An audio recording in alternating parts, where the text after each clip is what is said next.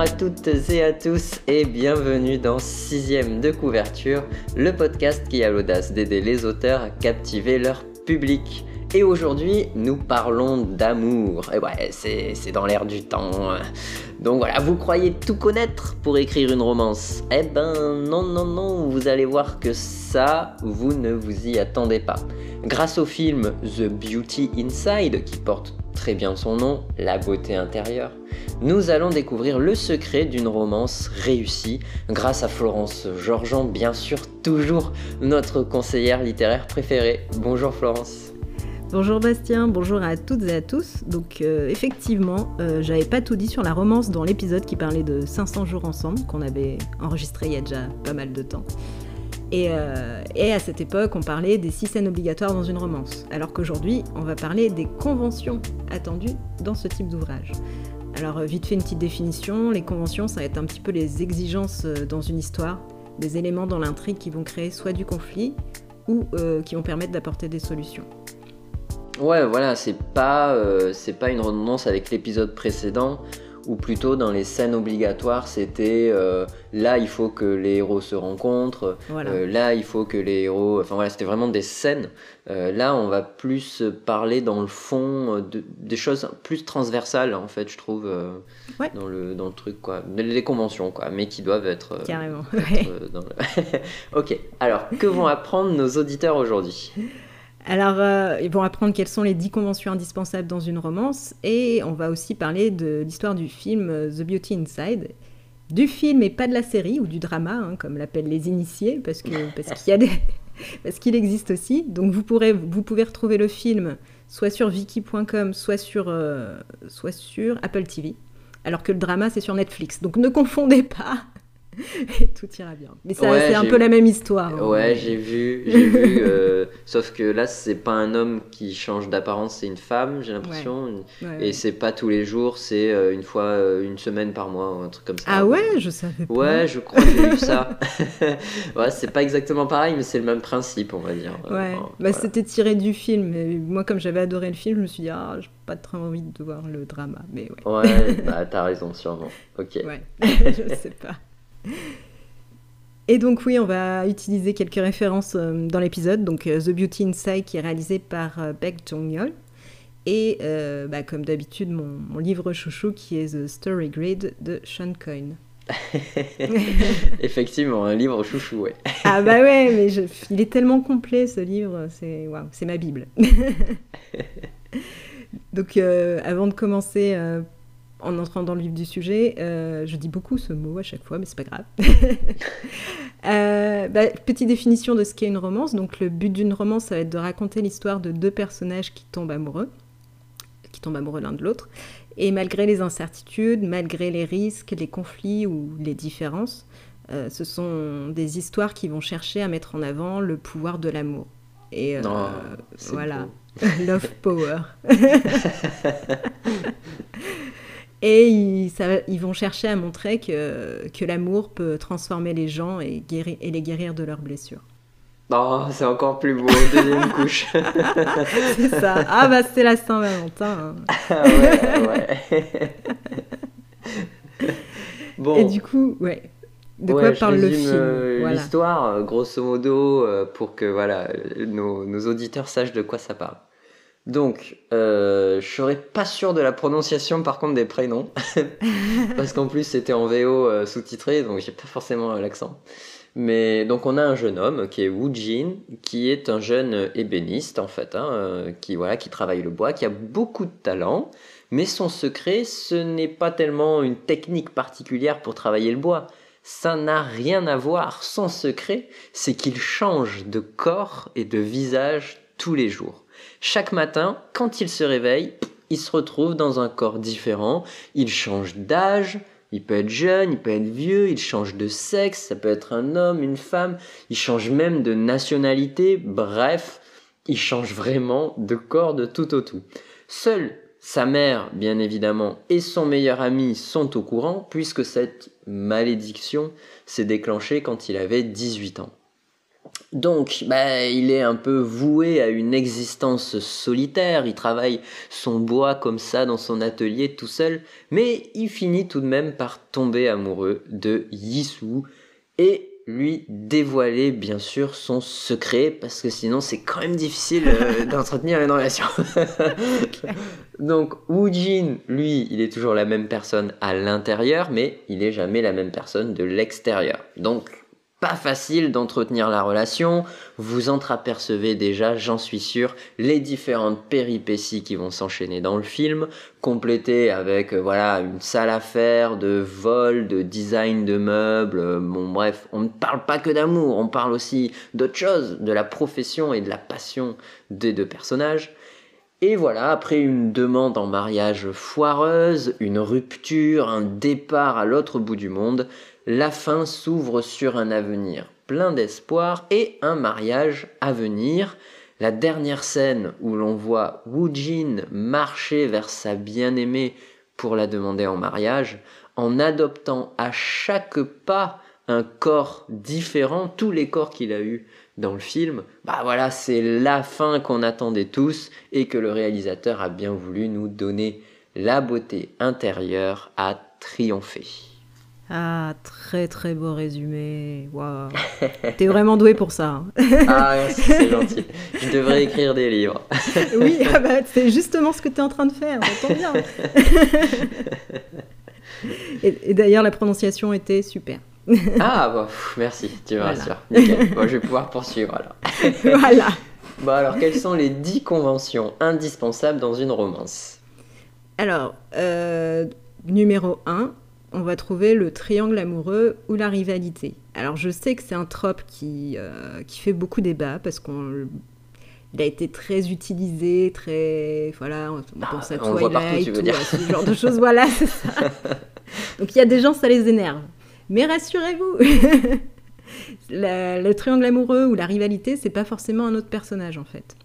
Alors ça peut, hein, ça peut, enfin, ça peut être euh, une personne qui, euh, qui va représenter, euh, enfin, ouais, comment dire, je vais reprendre depuis le début. Alors c'est un moment, c'est important de créer un moment dans lequel le personnage doit choisir ce qui est le plus important pour lui en fait. Et il va pas forcément choisir entre deux personnes, mais plutôt choisir entre deux vies possibles. Et le triangle amoureux, quand il est incarné par deux personnes, ça va être d'un côté mm. un personnage qui va incarner la simplicité, le confort, euh, un personnage avec lequel le, héros ou l'héroïne pourra rester telle qu'elle est, sans avoir besoin de changer. Et de l'autre côté, une personne qui va euh, bah, la pousser à sortir de sa zone de confort, euh, à se mm. transformer pour devenir une meilleure version d'elle-même. Bah, je pense à Bridget Jones, là, ah, par exemple. Le, typique. on, a, clairement ça. Voilà, le beau gosse, mais qui va un peu l'obliger à changer, et le mec un peu timide qui finalement l'accepte telle qu'elle est, qui est euh, voilà quelqu'un d'autre au fond derrière sa timidité. Mm. C'est ça. Bah voilà. Et euh, c'est pas forcément. Vous n'êtes pas obligé de, de, faire cette dichotomie entre deux personnes. Ça peut être euh, le rival, ça peut être par exemple une carrière professionnelle ou ou un statut, ou sa famille, ou l'argent, peu importe, c'est pas forcément quelqu'un. c'est ça que je voulais dire. Donc si vous êtes saoulé des triangles amoureux, c'est pas grave, vous pouvez le, réaliser sous la forme, euh, sous une autre forme. Et c'est le cas d'ailleurs ici, puisque en gros là, euh, c'est soit une vie, euh, une vie compliquée avec voilà un, un, homme ou une femme qui change de corps tous les jours, ou alors euh, une vie euh, plus simple. Voilà. Moi, la scène qui m'a marqué, c'est c'est quand le boss lui demande à, la, à la fille pourquoi elle change de mec tous les jours si tout va bien. Et voilà quoi. Là, c'est grosse pression sociale, donc on peut voilà s'imaginer ce que ça peut faire. non seulement de l'intérieur mais aussi de l'extérieur, toute la pression qu'on doit subir. Donc euh, voilà, un choix à faire. Euh, on va dire que le, triangle, le triangle amoureux est là. Mm, exactement. Euh, et, en convention numéro 2, il y a les alliés et les adversaires. Donc dans l'histoire, vous allez avoir des personnages qui vont soutenir le personnage principal et faire en sorte qu'il finisse heureux en amour. Et vous allez également avoir des personnages qui font l'inverse, qui vont être des obstacles pour le personnage principal qui vont faire en sorte de détruire la relation et de pousser les protagonistes à la séparation. Ah oui, forcément, parce que sinon ce serait plié en, deux, en, une demi-heure. Donc là, effectivement, euh, on a le meilleur ami de Woojin qui est heureux de, de, voilà, de le voir en couple, qui est d'ailleurs mort de rire le, le, le, jour où il apprend que son pote change de corps euh, tous les jours. La, scène est drôle. Et donc voilà, il reste toujours amical et euh, il, voilà, il, il accueille Yisu avec, avec beaucoup d'intérêt pour son, pour son pote. Euh, sa mère, elle est plutôt mitigée parce qu'en en fait, elle a vécu ça. On apprend que le père de Woojin avait la même malédiction et que bah, ça l'a pas forcément rendue super heureuse. Et puis que surtout quand il est parti, euh, bah, c'était impossible de le retrouver en fait. Mm, ah oui. et, euh, et après, là, voilà, on a vraiment l'autre côté, donc la sœur et les collègues de Yisu qui euh, bah, comprennent pas pourquoi elle sort avec autant d'hommes différents et qui aimerait la voir heureuse avec euh, la bonne personne. Ça, c'est pas forcément des personnes malveillantes comme tu viens de le décrire, c'est juste qu'ils ont envie de son bonheur et euh, ils comprennent, connaissent pas la, le fin mot de l'histoire, quoi. Hmm. Souvent, hein. souvent euh, les personnages, enfin même dans la vie, hein, souvent les gens veulent le bien des autres, mais sans voir que c'est pas forcément le bien qui est. enfin, c'est voilà, c'est leur définition. C'est voilà, c'est souvent comme ça. C'est vrai, c'est très rare quand même les gens qui veulent le mal d'une autre personne. Oui, c'est vrai. dans, l'entourage, c'est souvent euh, plus plus sinueux que ça, voilà, plus plus caché. voilà, exactement. Donc troisième convention, il faut un objectif qui n'a rien à voir avec l'histoire d'amour. Alors dans la vraie vie, euh, ce serait bizarre que le seul objectif d'une personne ce soit exclusivement de trouver l'amour. Hein. Il veut rien faire d'autre. Tout ce qu'il a comme rêve, c'est ça. Il n'a rien besoin d'accomplir. Enfin voilà, c'est pas crédible. Et ben c'est la même chose dans un roman. Les personnages, ils ont envie d'atteindre un objectif qui n'a rien à voir avec euh, la romance forcément. Ok, bah ici on en a parlé. Hein. c'est leur passion euh, pour les meubles. Euh, enfin voilà, l'artisanat, une valeur noble. Donc les, deux, personnages sont passionnés par ce sujet et euh, l'un est créateur, l'autre euh, vendeur en gros. Donc Yisu donne des idées à Woojin, il les réalise. De son côté, lui, il lui envoie des meubles en fait dans le magasin dans lequel elle travaille. Comme ça, ça lui permet de gagner des points auprès de sa patronne. Donc il y, a, il y a un support en fait à la relation d'amour. En fait, il faut un support euh, réaliste, effectivement, que, que, la vie continue et ne, s'articule pas autour de la relation. C'est vrai. Et je précise, bah, du coup, par rapport au fait qu'il envoie des meubles dans son magasin, c'est qu'il fait pas ça d'habitude. Il travaille, il travaille pas en lien avec les, les revendeurs, donc euh, c'est vraiment exceptionnel. Il le fait pour elle. Euh, donc, et en convention numéro 4, il faut de l'énergie masculine et de l'énergie féminine. Alors ici, je ne vais pas parler de la différence de genre, mais plutôt d'une différence de sensibilité. Vous pouvez très bien écrire une histoire euh, avec deux hommes ou deux femmes qui tombent amoureux, mais vous aurez toujours besoin de mettre en scène un petit peu cette énergie masculine et cette énergie féminine, le yin et le yang, ou même euh, l'énergie de Mars et de Vénus, comme on l'appelle aussi. Et euh, d'ailleurs, même dans une relation hétérosexuelle, c'est pas obligé que ce soit forcément l'homme qui possède l'énergie de Mars et la femme qui possède celle de Vénus. Euh, moi personnellement, tu me diras si, si tu l'as ressenti aussi euh, comme ça après, j'ai l'impression que, que, dans le film c'est un peu comme ça. pour expliquer un peu plus le concept en fait de Mars et Vénus, l'éducation, la culture nous font qu'on associe parfois certains attributs à l'homme comme la force, la protection, euh, être dans l'action, euh, ne pas parler facilement de ses problèmes et avoir une énergie plutôt active. Et euh, certains attributs sont, ceux de la femme, comme l'intuition, la créativité, la capacité à communiquer ses émotions, à parler de ses problèmes, et on lui attribue généralement une énergie passive. Et j'ai trouvé que Woojin était celui qui avait cette énergie féminine dans le sens où il a beaucoup de créativité, il va facilement euh, exprimer ses sentiments, essayer de conquérir la femme qu'il aime, la demander en mariage, etc. Et Issou, elle est dans la vente, dans l'action, dans la persuasion. Euh, elle fait preuve d'énormément de force de caractère pour supporter la situation. Et elle va pas parler de ses problèmes pour le protéger. Elle va prendre des médicaments toute seule dans son coin et garder ses angoisses pour elle, tout ça parce mmh. qu'elle veut pas le blesser en fait. Ouais, J'ai un peu trouvé que c'était inversé. Ah, mais carrément. Ouais. C'est ce qu'on appelle aussi les, les sentiments, là, euh, euh, comment on appelle ça Paternel et maternel. Ouais. Euh, souvent on associe ça au père et à la mère, mais pas, pas forcément en fait. Pas, en majorité des cas, mais pas, voilà, pas forcément en fait. Et là, effectivement, dans le film, dans le film, moi je suis d'accord avec toi, ouais. Mm. Ah, elle, elle est beaucoup plus dans la... En fait, elle est carriériste, quoi. ouais.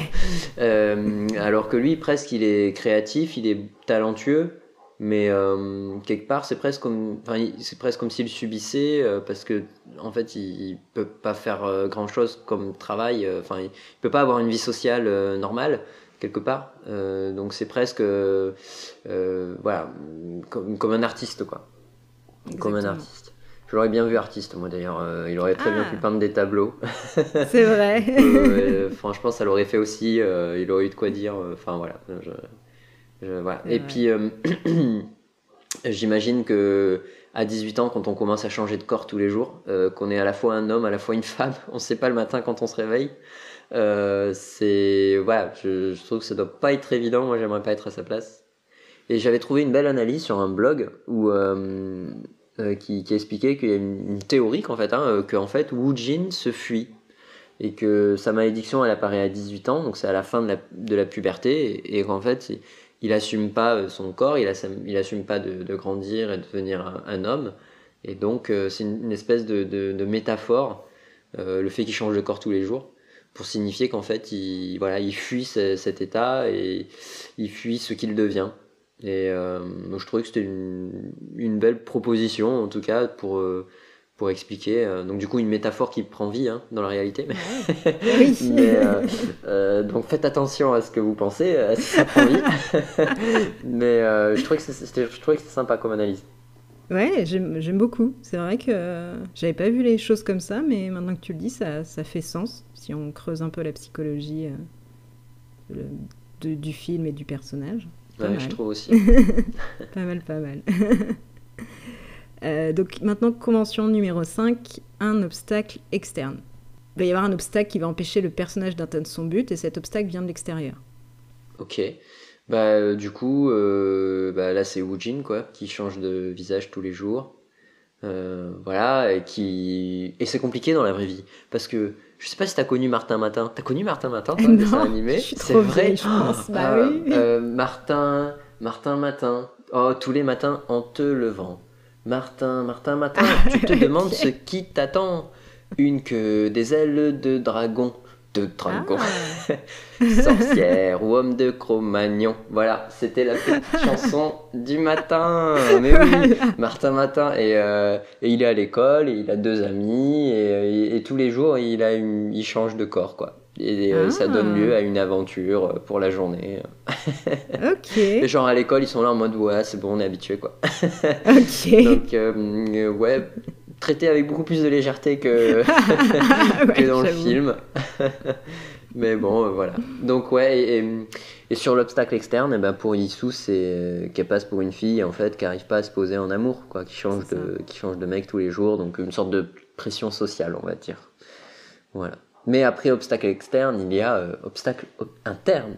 Exactement, une forme de blessure secrète euh, que le personnage va devoir essayer de surmonter avant la fin de l'histoire, s'il veut une relation avec l'être aimé. C'est beau, c'est beau. Ouais. Donc là, bah, voilà, à cause de sa particularité, euh, Woojin il peut pas être véritablement proche de, de quelqu'un, quoi, à part sa mère et, et son meilleur ami.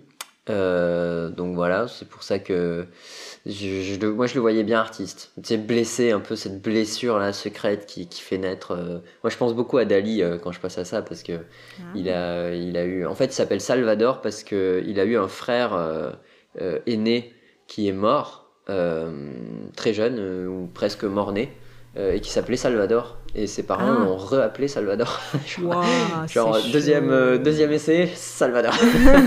on change pas.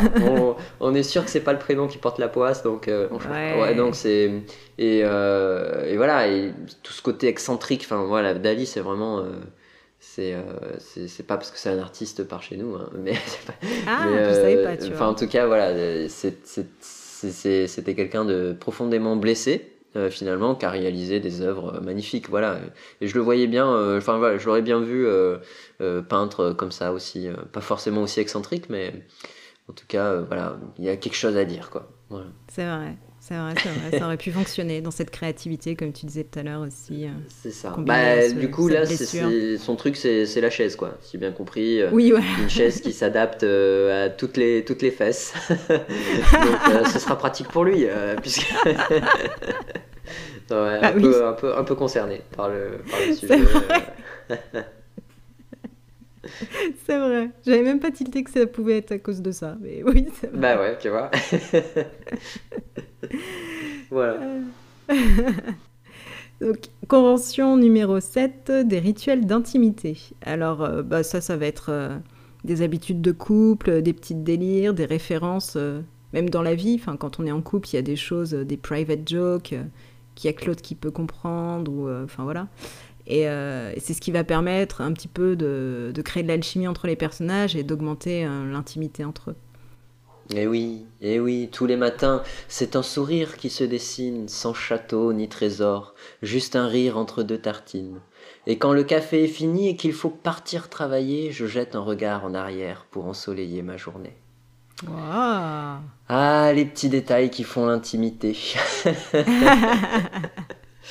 Donc ici, c'est Yisu qui est l'une des rares à connaître le secret de Wujin. Donc forcément, ça crée une relation euh, euh, intime entre eux. Ils peuvent parler euh, librement, il peut être qui il est vraiment, rien qu'avec elle finalement. Donc voilà, donc il développe après bah, tout plein d'habitudes, comme de se retrouver à un certain passage piéton tous les jours, se prendre la main, prendre une photo ensemble euh, tous les jours du coup et enregistrer euh, euh, la vidéo pour, pour faire un, un, super film, une super compilation. À la fin, j'aurais bien fait une compile. c'est vrai. Je pense que c'est son journal et qu'il s'inclut dans son journal vidéo. Oui, c'est mm. plus romantique dit comme ça. bah, T'étais parti dans, un, dans une euh, déclamation poétique, euh, c'était, c'était très beau. merci, merci. Ah, c'est de toi euh oui, oui, j'écris parfois des petits textes. bah oui, j'ai une épouse qu'il faut quand même raviver la flamme, ah donc des fois oh, je bah, fais ça, des petits joli. textes. oh, ça c'est touchant. bon, alors huitième, huitième Huitième, ouais, ouais, ouais. Alors les secrets. Bah, il y a plusieurs types de secrets. Il y a, va y avoir le secret que les autres cachent au personnage principal, le secret que le personnage principal cache aux autres, et le secret que le personnage principal se cache à lui-même. Quelque hmm. chose qu'il ne veut pas admettre, une vérité qu'il ne veut pas s'avouer en fait. Ok. Euh, donc là dans le film, euh, il y a euh, Woo-jin forcément qui cache à Yisu au début, au début sa, particularité. après lui avoir avoué, bah, ça devient le secret qu'ils cachent tous les deux à la famille de, de Issou et à ses collègues. Euh, il y a aussi le, la mère qui a le secret que son père, enfin le père de Woojin était comme lui. Euh, qu'est-ce qu'il y a d'autre comme secret? Il y a un secret plus caché où Woojin refuse de voir qu'il fait souffrir euh, Issou quoi. Et vu qu'elle, elle est en mode euh, positif euh, Mars. ouais, elle, elle, souffre en science. Donc voilà, il le voit pas forcément jusqu'à ce que quelque part sa mère lui ouvre les yeux. Et donc voilà, pas de secret, pas de romance, comme on dit. c'est ça. Et c'est d'ailleurs assez marrant parce qu'il y a le personnage du meilleur ami, enfin, tu te dis que le secret on n'est pas vraiment, vraiment un. Parce qu'il y a le personnage du meilleur ami qui, à chaque fois qu'il va dans un bar pour draguer une fille, raconte toute l'histoire de son pote Woojin. Euh, il change de visage tous les matins. Euh, c'est depuis qu'il a 18 ans. Bah, c'est génial d'être le pote de quelqu'un de particulier, de quelqu'un de célèbre. c'est ça, exactement. Donc il raconte à tout le monde, donc tout le monde connaît le secret, mais comme personne ne le croit, c'est pas très grave. ouais, ouais, c'est vrai. Mm, c'est vrai qui croirait ça en même temps Qui croirait ça Franchement, c'est clair. Donc la, la, convention numéro 9, c'est une fausse croyance sur l'amour. Alors euh, souvent, on a un personnage qui ne croit pas en l'amour, il pense que c'est impossible pour lui, ou que l'amour n'existe pas, ou il en a peut-être peur. Dans tous les cas, il y a quelque chose qui le bloque pour, euh, pour trouver euh, la personne avec qui il va être heureux. Et, et pour obtenir la romance qui va l'épanouir, il va devoir faire preuve d'introspection et, se rendre compte bah, que, l'amour ça existe et, un petit peu surmonter cette, cette fausse croyance. Alors, soit il va la surmonter, soit il va rester bloqué avec ses peurs, hein, c'est l'histoire qui nous le dira, mais dans le film, comment ça se passe? bah, Dans le film, il doit euh, surmonter voilà, cette croyance comme quoi il pense qu'il peut jamais vivre quelqu'un. C'est pour ça qu'il s'isole euh, voilà, dès le départ dans son travail et dans sa vie sociale. Et puis, bah, Yissou le met en confiance et elle lui montre qu'elle est prête à l'accepter. Euh, et il va jusqu'à la demander en mariage, du coup, après. Il dit, et au fait, euh, tu sais, entre deux verres de vin, euh, si on se mariait, ouais, l'air de rien. Et là, gros silence gênant. ben, parce qu'en fait, elle souffre, elle, et ouais, c'est compliqué quand même. Euh, donc, malgré elle, voilà, mais en même temps, vous seriez amoureux ou amoureuse d'une personne comme ça, vous, quand vous pensez à elle, vous pensez à, qui? Enfin, à quel visage? À quel regard? Il change tous les jours. Donc, forcément, c'est compliqué c'est compliqué. Donc euh, voilà, donc c'est à elle après de décider bah, si elle préfère une vie avec lui ou sans lui, et donc elle choisit sans lui. Euh, du coup, il s'en va, euh, il déménage en, je sais plus en Autriche, je crois, ou en République tchèque. République tchèque, et puis finalement, bah, elle va le retrouver là-bas. Yes. Et elle le demande en mariage. Voilà, ce qui nous mène à la dixième convention, la fameuse fin heureuse. ah, bah oui, bah quand l'amour a parlé, il ne peut plus, il ne peut plus se taire. oh, c'est magnifique, mais quelle poésie aujourd'hui, Bastien. Euh, je sais pas, mais c'est la Saint-Valentin qui doit me rendre comme ça. c'est ça. ça peut être que ça. Donc ouais, la fameuse fin heureuse, comme je l'avais dit dans l'épisode sur 500 jours ensemble, c'est ce que viennent chercher les lecteurs. Pourquoi bah Parce que euh, bah, ça va être des amateurs de ce genre et veulent faire indirectement l'expérience du sentiment amoureux en suivant les relations, euh, l'évolution des relations entre deux personnages. Donc s'il n'y a pas de fin heureuse, ça va être frustrant pour les lecteurs. Puis c'est surtout que c'est pas une romance en fait. Hein. S'il n'y a pas de fin heureuse, ça peut être une tragédie ou un drame romantique, mais pas une romance. Ouais, c'est autre chose, mais c'est pas une romance. Mm. Exactement. Donc le message final d'une romance, c'est dire que l'amour triomphe toujours et qu'il guérit les blessures. Oh, oh là là, il triomphe dans ce film, il triomphe puisque les personnages se séparent. Wu Jin ouvre une nouvelle marque donc en République tchèque, mais bah, se rend compte qu'elle ne peut pas vivre sans lui. La douleur est encore pire sans toi, elle lui dit. Oh et là, c'est une très belle scène. C'est juste avant la, scène où il se demande en mariage. Là, c'est une scène euh, très calme, j'ai trouvé, très dans le silence où en fait euh, elle s'aperçoit que c'est lui parce qu'elle est pas sûre que c'est lui. Donc euh, elle rentre et là elle s'aperçoit qu'en fait dans son hall il y a plein de chaussures. Il y a des chaussures pour hommes des chaussures pour femmes. C'est voilà il y a plein de manteaux différents et tout. Elle se dit bon je suis tombé au bon endroit c'est bien lui. Mais c'est ça qui est fou quoi. C'est que en fait il lui ouvre la porte mais elle elle peut pas savoir si c'est lui ah ou pas. c'est dingue. Et donc ce, voilà ce moment où ils se reconnaissent à un moment donné, enfin, il comprend que c'est bon, elle a compris, etc. Et c'est tout en silence et en regard. Et, euh, voilà, elle finit par le demander en mariage. Et. Oh. Et voilà. Ouais, bah, écoute, autant finir en beauté. Hein. Oui, bah oui, pour une fois. La dernière fois, ça se... dans le dernier film qu'on a analysé, ça se passait pas aussi bien. c'est vrai, t'as raison, hein. c'était euh, mitigé, mitigé. Voilà, c'est ça, on va dire ça comme ça. bon, bah super. Bah alors, du coup, pour conclure cet épisode, euh, qu'est-ce qu'on qu'est-ce qu'on qu'est-ce qu'on a appris? Quelles sont les dix conventions finalement nécessaires dans une romance? Mm. Il y a, euh, on a vu le triangle amoureux, voilà, au sens large, hein, au sens large. Voilà, les, les alliés et les adversaires. Voilà, il faut qu'il y ait d'autres euh, objectifs de vie que l'histoire d'amour, hein. même si c'est la Saint-Valentin, euh, faut pas non plus ça dégouline d'amour. c'est pas voilà, il faut, faut, autre chose dans la vie quand même. Hein. c'est ça, c'est pas un objectif en soi, que ce soit dans la vie ou dans une romance. Exactement. et il faut du yin et du yang. Des obstacles externes. Des blessures secrètes.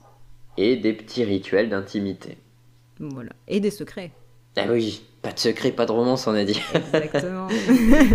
Il faut, voilà, une fausse croyance en l'amour, en se disant que vraiment l'amour c'est impossible, ce n'est pas pour moi.